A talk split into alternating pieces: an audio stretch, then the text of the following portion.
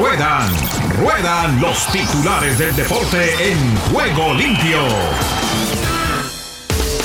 En el, ciclismo, el kazajo Lucenko, el mejor de la crono. Polsberg, aguante el liderato. En los premios príncipes, eh, Teresa Perales, ícono del movimiento paralímpico, princesa de los deportes. Igualmente, les contamos que en, en la Eurocopa, la Eurocopa del fútbol le complica la vida al rugby en Rumanía. Bajas sensibles de colaboradores voluntarios para las justas olímpicas que se avecinan en Tokio. El Polonia-Rusia empate a un tanto. Polonia empata con Lewandowski en el banquillo. En el baloncesto de España 86-78 el Tenerife toma ventaja sobre Burgos. Les contamos también que en la NBA perdieron los Lakers de Los Ángeles y peligran su continuidad en los juegos de postemporada. En el cuadro del Barcelona, Dembélé deja abierto su futuro en esa escuadra y habla de Messi como líder en el campo. El Barça recupera a Emerson tras su sesión con el Betis. Pablo Aguilar confiesa que recibió amenazas. Los gigantes celebrará Pride Months en camisas y gorras. Con esta y otras novedades, aquí estamos arrancando nuestro juego limpio para el día de hoy.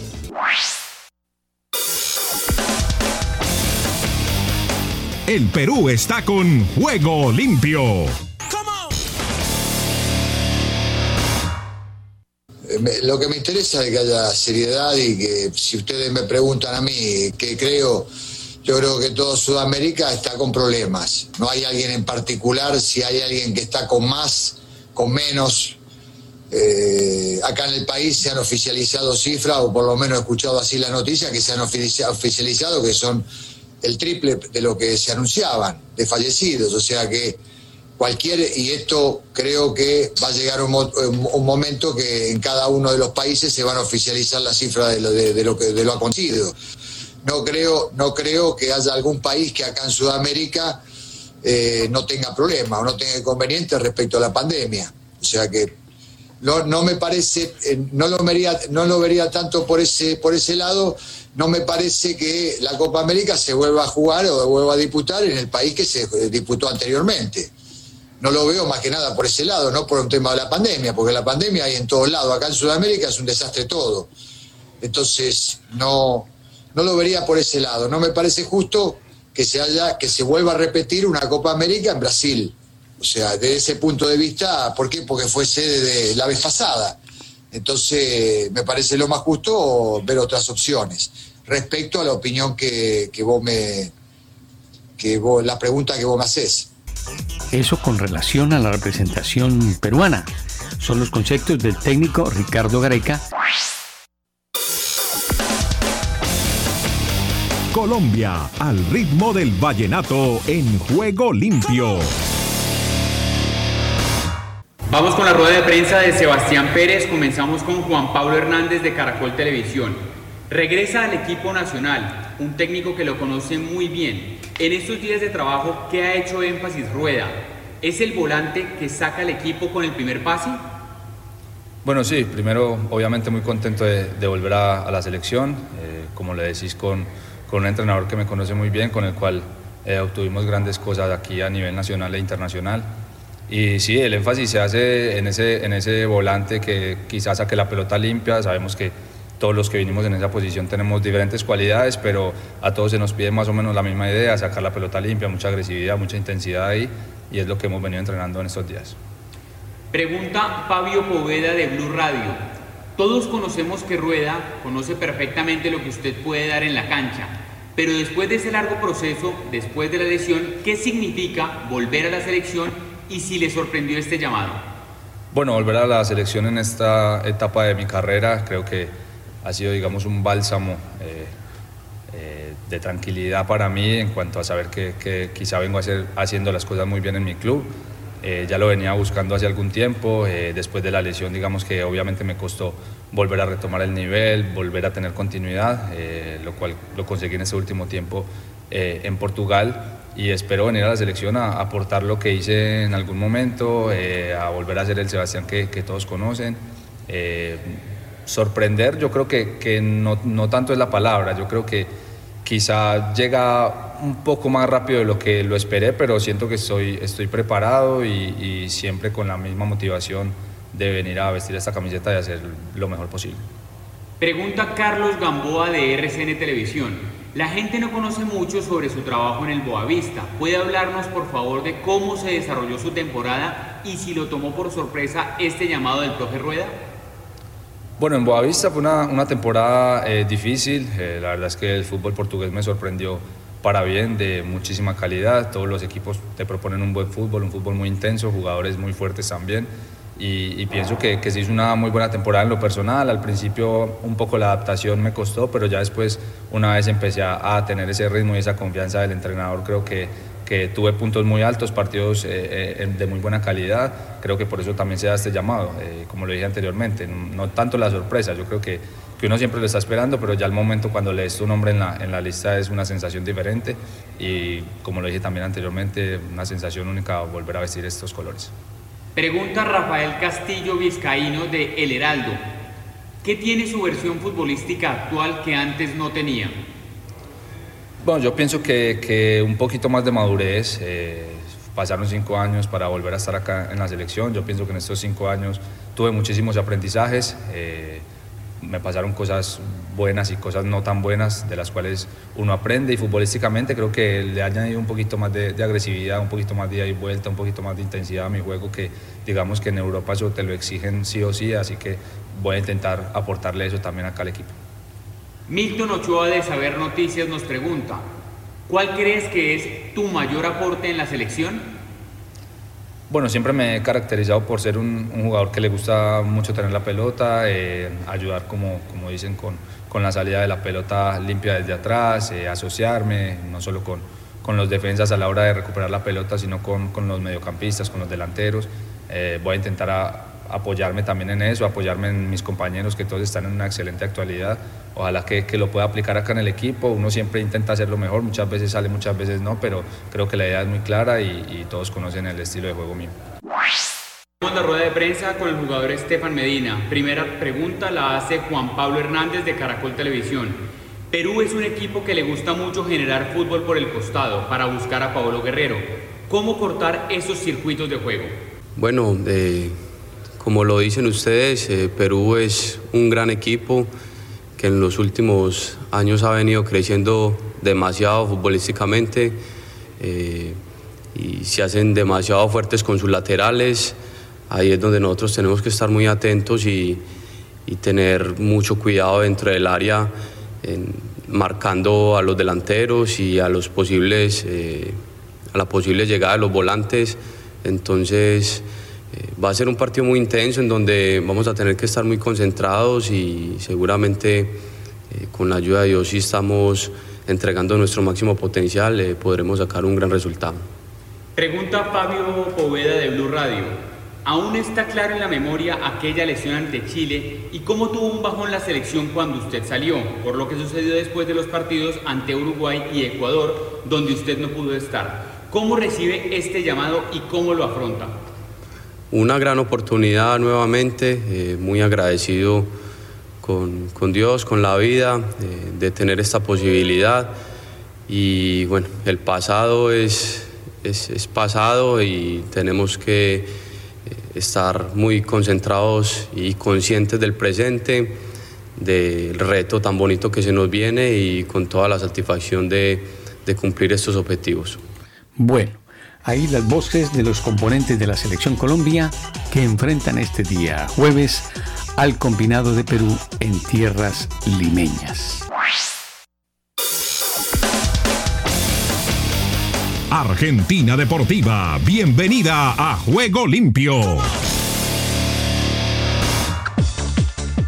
¿Qué tal Ricardo y amigos de Juego Limpio? Bienvenidos a la información deportiva desde el sur del continente, aquí en la República Argentina. Estamos hablando del sorteo de la Copa Libertadores, porque sin pretender analizar la dificultad de la llave de la Copa, tampoco qué equipo cuenta con el camino más sencillo para llegar a la definición del 20 de noviembre en Montevideo. Habiendo sido los dos segundos de su grupo, se sabía que Boca y River no podían enfrentarse en lo inmediato, pero el morbo de un posible superclásico flotaba en el ambiente y cuando tanto se desea algo, pues ¡zas! ocurre. El sorteo volvió a ponerlos del mismo lado del cuadro y con una chance inmediata de cruzarse en la siguiente fase. Sería el cuarto mano a mano en las últimas siete ediciones del torneo más importante a nivel de clubes para la historia y para la histeria también. La primera bolilla de las dos en salir fue la del Ceneice y el emparejamiento no le resultó sencillo. Le tocó el mejor hasta acá, el invicto Atlético Mineiro. Cinco triunfos y un empate, con Hulk como goleador. Metió 6 de los 15 tantos del equipo y Nacho Fernández, un viejo verdugo conocido como figura. Cuatro duelos definidos después y con el rival de Boca Mineiro por conocerse, el otro que restaba era defensa Flamengo, apareció la bolilla del millonario. Decir que Argentinos Junior le resultará fácil es desconocer la dificultad que Gaby Milito le presentó con tres equipos distintos a Marcelo Gallardo. Ambas series se definirán de visitante en Belo Horizonte y en La Paternal. La ida será en la semana del 13 de julio, apenas finalizada la Copa América, la vuelta a los 7 días y los cuartos tienen fecha, la semana del 10 al 17 de agosto y si llegan ambos, pues será histeria. Hay que reconocer algo, que un super pueda darse en este nivel habla del poderío de los dos clubes más grandes de la Argentina que los viene teniendo como protagonista y en simultáneo de las fases finales. La estirpe copera era azul y oro con dos recordados cruces en el 2000 en el que se definió con el muletazo de Palermo en cuartos y el 2004 el de la gallinita Tevez que penales mediante llevó a los de Carlos Bianchi a la final hasta que los de rojo y blanco encontraron a su virrey en el muñeco y la mística cruzó la vereda. En consecuencia los cruces de octavos de final de la Copa Libertadores 2021 quedaron definidos este martes en Luque. Boca jugará ante Atlético Mineiro,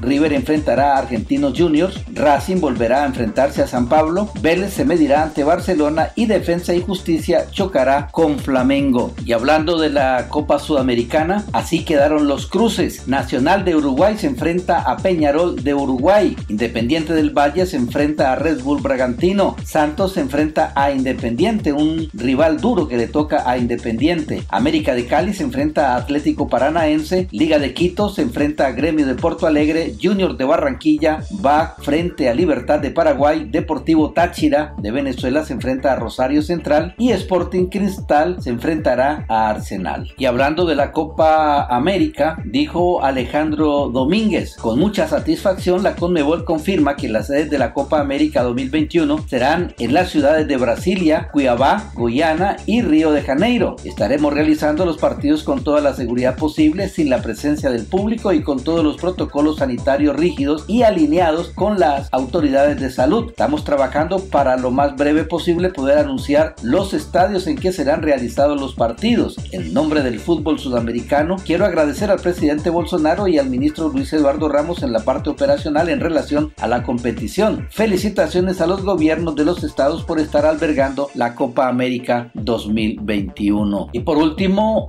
hablamos de Néstor Pitana, que fue designado como el árbitro para la final Racing Colón por la Copa Liga Profesional el próximo viernes a las 19 horas en el Estadio Bicentenario de San Juan. El misionero no era habitualmente designado para partidos importantes durante el torneo, aunque la dirección de formación arbitral le dio el match definitivo. El asistente será Lucas Germanota, el asistente 2 José Castelli, el cuarto árbitro Andrés Merlos, quinta árbitra Diana Milone, asesor en campo Sergio Viola. Y bien Ricardo, esta es toda la información del músculo aquí, en la República Argentina. En CBC La Voz y para Juego Limpio, Rubén Darío Pérez.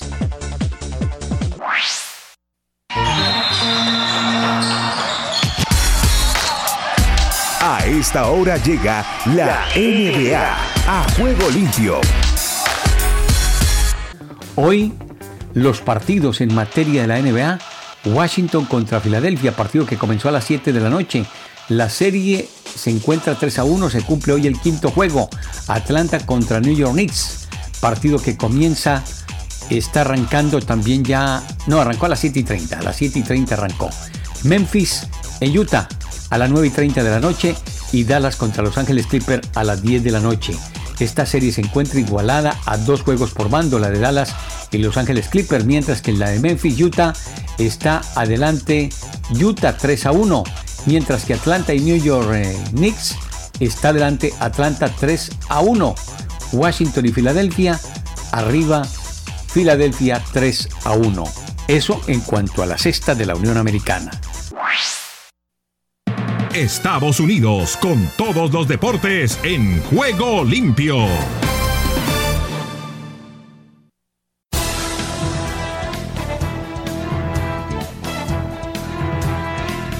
Aquí comienza Deportivo Internacional, una producción de La Voz de América.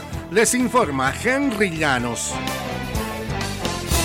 En un partido caracterizado por la ofensiva, Estados Unidos derrotó 8-6 a República Dominicana ayer martes en West Palm Beach para avanzar la ronda final del preolímpico americano de béisbol que se juega en Florida. El jardinero Luke Williams, el inicialista Tristan Casas y el receptor Mark Colosvari empujaron dos carreras cada uno por Estados Unidos que bateó seis extra bases. El bateador designado Juan Francisco encabezó a República Dominicana con dos jonrones solitarios. Varias luminarias de ambos países estuvieron en las gradas del ballpark en Palm Beach y compartieron eh, junto a Houston y Washington durante la primavera para presenciar el choque de los dos mayores productores de peloteros para las grandes ligas. Juan Marichal, en primero de tres dominicanos en el Salón de la Fama de Cooperstown, y el popular David Big Papi Ortiz estuvieron entre los que animaban a los dominicanos. Johnny Bench, un miembro de Cooperstown que es considerado el mejor catcher de la historia, y Jeff Conine entre los que aplaudieron al conjunto de las barras y las estrellas. En el baloncesto de la NBA, Kevin Durant, Kyrie Irving y James Harden jugaron apenas cuatro partidos juntos en la temporada regular. Muchos se preguntaban si realmente podían ser tan buenos con tan poco tiempo de acoplamiento. Cinco partidos ante Boston arrojaron algunas respuestas y dieron tiempo a los tres astros de compensar algo del tiempo perdido. Harden totalizó 34 puntos, 10 rebotes y 10 asistencias para su primer triple doble en la postemporada con Brooklyn. Y los Nets alcanzaron las semifinales de la conferencia este al vencer 123-109 el martes a los Celtics en el quinto partido de la serie. Irving contó con 25 tantos y Durant aportó 24 para los Nets, que ahora enfrentarán a los Bucks de Milwaukee en su primera aparición en la segunda ronda desde el año 2014. En el fútbol internacional, el delantero argentino Sergio El Kun Agüero expresó sus dudas de que pueda llevarse a cabo la Copa América mientras la pandemia de coronavirus continúa galopante en la región, apenas horas después de que el presidente brasileño Jair Bolsonaro insistió en los planes de albergar el torneo. Bolsonaro dijo que los gobernadores de cinco estados brasileños accedieron a que se dispute allí los partidos del certamen sudamericano de selecciones que debe inaugurarse el 13 de junio. Pero el Kun Agüero y el Sindicato Internacional de Futbolistas no están convencidos de que el certamen deba realizarse. Y hasta aquí Deportivo Internacional, una producción de La Voz de América. De Panamá para el mundo entero en Juego Limpio. Christiansen, ¿tenemos que ganar los dos partidos? Sí o sí. El técnico de la selección de fútbol de Panamá, Thomas Christiansen, está comprometido con llevarse los seis puntos en los próximos dos partidos de las eliminatorias de la CONCACAF rumbo al Mundial de Qatar 2022. La selección panameña juega este sábado 5 de junio ante Anguila, mientras que el martes 8 contra República Dominicana, y el técnico enfatizó que su deseo es ganar y convencer en estos dos enfrentamientos. Con estos dos partidos, Panamá cierra su participación del grupo D de la clasificación de la Confederación de Norte Centroamérica y el Caribe de fútbol con CACAF y del cual solo avanzan un equipo a la siguiente ronda. El Salvador. El Salvador vibra con los deportes en juego limpio.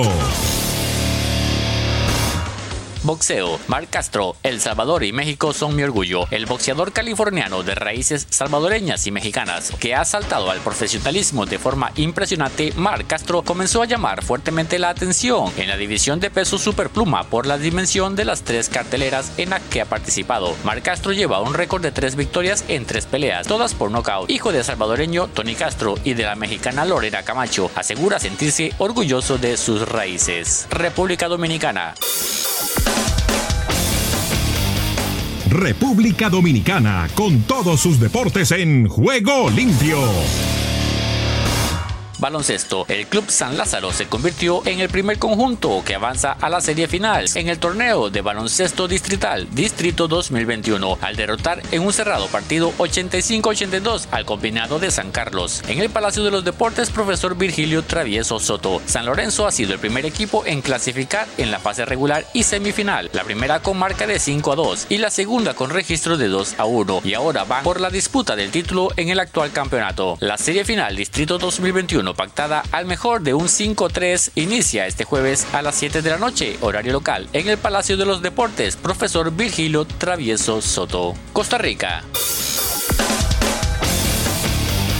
Costa Rica vive el deporte en juego limpio. De futsal se medirá a Lituania, Kazajistán y Venezuela en el Mundial. La Selección Nacional de Fútbol Sal de Costa Rica ya conoce sus rivales para el Mundial 2021, que se desarrollará entre el 12 de septiembre y el 3 de octubre. El combinado tico quedó en el grupo A junto a los anfitriones de Lituania, además de Kazajistán y Venezuela. Los ticos serán acompañados por Guatemala, Panamá y Estados Unidos como representantes de CONCACAF, y estos jugarán en los grupos B, D y F respectivamente. Centeno es una de las opciones para dirigir al Herediano.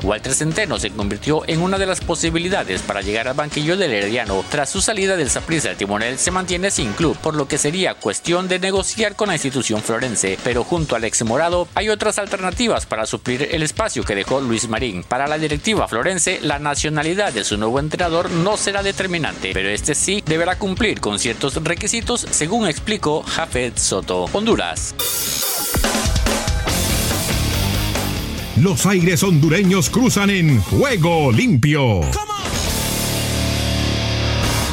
Honduras entrena en Denver. La selección de fútbol de Honduras realiza entrenamientos en la ciudad de Denver, Colorado, con miras al juego del jueves, donde enfrentará a Estados Unidos buscando llegar a la final del Final Four de la Liga de Naciones de la CONCACAF. Los catrachos que llegaron muy temprano descansaron por la mañana y en la tarde se trasladaron a la cancha del equipo Real Colorado, donde efectuaron sus entrenamientos. Mexicano Juan Carlos Tenorio ya está en Honduras. Con la misión de darle crecimiento al fútbol femenino de Honduras, firmó un contrato con la FENAFUT. El técnico de nacionalidad mexicana Juan Carlos Tenorio, el estratega, arribó a Honduras y rápidamente fue llevado a las oficinas de la federación donde finiquitó su convenio laboral, mismo que trata de un proyecto de transformación del fútbol femenino. A Juan Carlos Rojas Tenorio lo acompañarán en el cuerpo técnico los hondureños Fernando Venegas como asistente técnico, Luis Tejeda, preparador físico y José Manuel Hernández como preparador de arqueras. Desde el centro de América y el Caribe les informó para Juego Limpio de CBC La Voz, Esdras Salazar.